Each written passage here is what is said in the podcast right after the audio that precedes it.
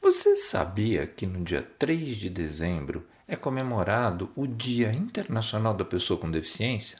Essa data foi instituída pela ONU em 1992 e a cada ano é estimulada a reflexão dentro desse tema para que a sociedade entenda a necessidade de conscientização e inclusão em diversas áreas de pessoas com algum tipo de deficiência, seja física, intelectual ou cognitiva. E hoje nós vamos falar sobre isso. Eu sou o Dr. César Isaac e você está no Amitié Talks, o podcast da Clínica Amitié. No Brasil, existem 17,3 milhões de pessoas com deficiência permanente, segundo a Pesquisa Nacional de Saúde de 2019. Esse número representa 8,4% da nossa população. O termo pessoa com deficiência, ou PCD, abrange um grupo diverso de deficiências, entre elas a deficiência física motora, deficiência sensorial, como a visual e auditiva, a deficiência intelectual, deficiência psicossocial e as deficiências múltiplas, a associação entre duas ou mais delas. Bom, para quem não me conhece pessoalmente, eu sou deficiente locomotor porque eu tive poliomielite, ou como muita gente chama, paralisia infantil. Vem cá, deixa eu dividir um pouco da minha história com vocês. Eu tive pólio aos dois meses de vida. Eu fui carregado no colo ou engatinhava até os meus quatro anos, quando eu comecei a andar usando um aparelho de ferro que mantinha minha perna rígida. Dos 8 aos 12 anos, eu me submeti a uma série de cirurgias para conseguir andar sem esses aparelhos, com o meu caminho até hoje. Amitiers, esse talk poderia ser sobre a minha história de superação e adaptação, mas eu não quero eu prefiro refletir com vocês sobre a situação atual das PCDs. Hoje, os portadores de necessidades especiais possuem diversas leis de proteção e auxílio. O Estatuto da Pessoa com Deficiência foi instituído no Brasil pela Lei 13.146 em 6 de julho de 2015, com o intuito de, abre aspas, promover o direito à inclusão de forma igualitária para que o exercício dos direitos e das liberdades fundamentais sejam assegurados. Fecha aspas. Em teoria, essas leis devem garantir o acesso e a inclusão das pessoas com deficiência na nossa sociedade. Porém, será que na prática é isso mesmo que está acontecendo? Começa aqui. A superação das barreiras da deficiência física e, consequentemente, a inclusão desses indivíduos na sociedade depende não só da legislação vigente, mas do equilíbrio de três fatores: a gravidade da deficiência, as condições socioeconômicas e recursos individuais, como suporte familiar e motivação pessoal. Por exemplo, pacientes tetraplégicos e acamados certamente necessitam de um suporte complementar com equipamentos especiais, terapias auxiliares, fisioterapia, fono, acompanhamento psicológico, home care e etc., para sua inserção ou reinserção na sociedade. E é claro que isso demanda recursos financeiros.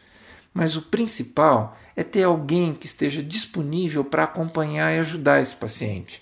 Alguém que se responsabilize por viabilizar as atividades cotidianas dessa pessoa. Por isso, sem suporte familiar, o dinheiro sozinho não resolve nada. Ao mesmo tempo, existem aquelas PCDs que são levadas para atendimento em serviços públicos de muito boa qualidade, onde elas devem passar o dia em terapia, mas que têm de escolher usar seu dinheiro para o transporte ou para o almoço. Isso quer dizer que o apoio familiar sem recurso financeiro também não resolve nada. A nossa realidade é que quem necessita de uma cadeira de roda doada pelo SUS às vezes passa dois anos na fila de espera para receber uma cadeira limitada e pesada.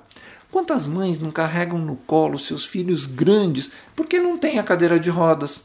A legislação inclusiva, e olha, eu digo isso bem entre aspas, fala sobre acessibilidade e ruptura de barreiras arquitetônicas, tipo construção de rampas de acesso, garantia de vagas de estacionamento e tal. Mas essa legislação não fala sobre a normalização dessas PCDs na sociedade. Enquanto o ministro da Educação, senhor Milton Ribeiro, em entrevista ao programa Novo Sem Censura da TV Brasil no dia 9 de agosto de 2021, afirma que aspas para o senhor ministro. Estudantes com deficiência atrapalham o aprendizado de outros alunos. Pois é. Se o senhor ministro tivesse certo, talvez eu não tivesse a oportunidade de ser o profissional que eu sou. Capacitismo.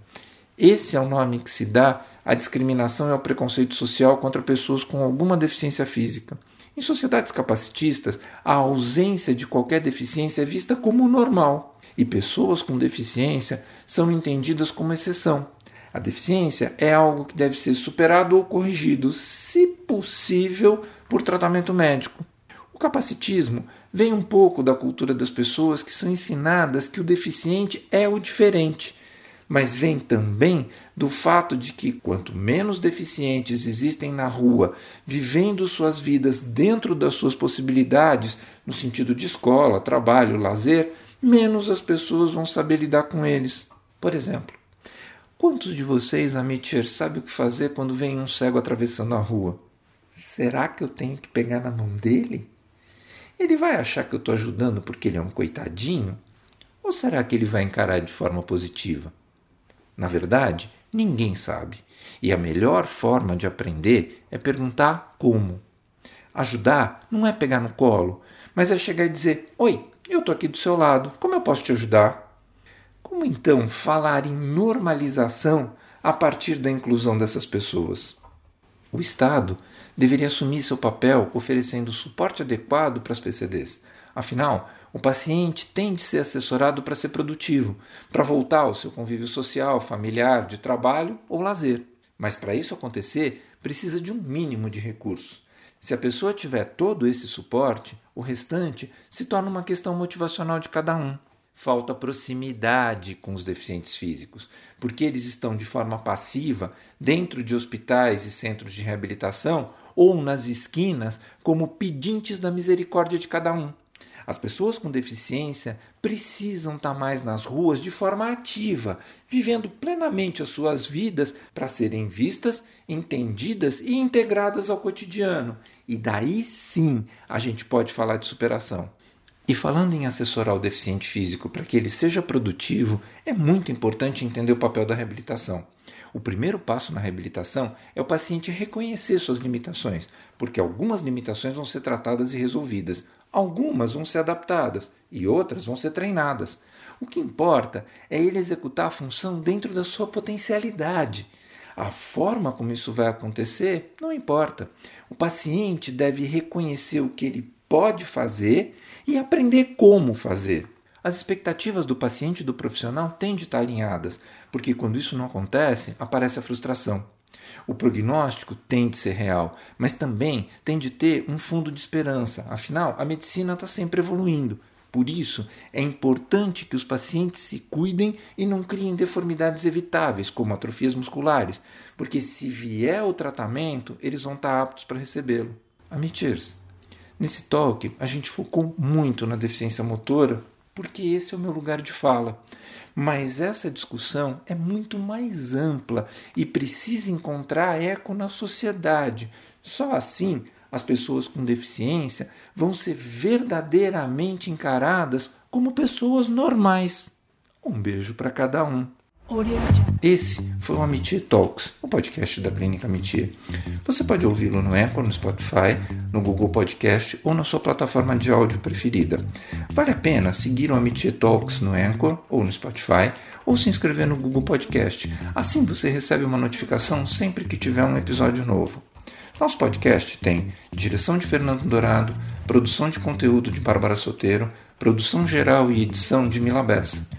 Se você quiser comentar, fazer sugestões ou participar dos nossos talks, entre em contato conosco pelas redes sociais. Eu sou o Dr. César Isaac e fico por aqui até nosso próximo encontro.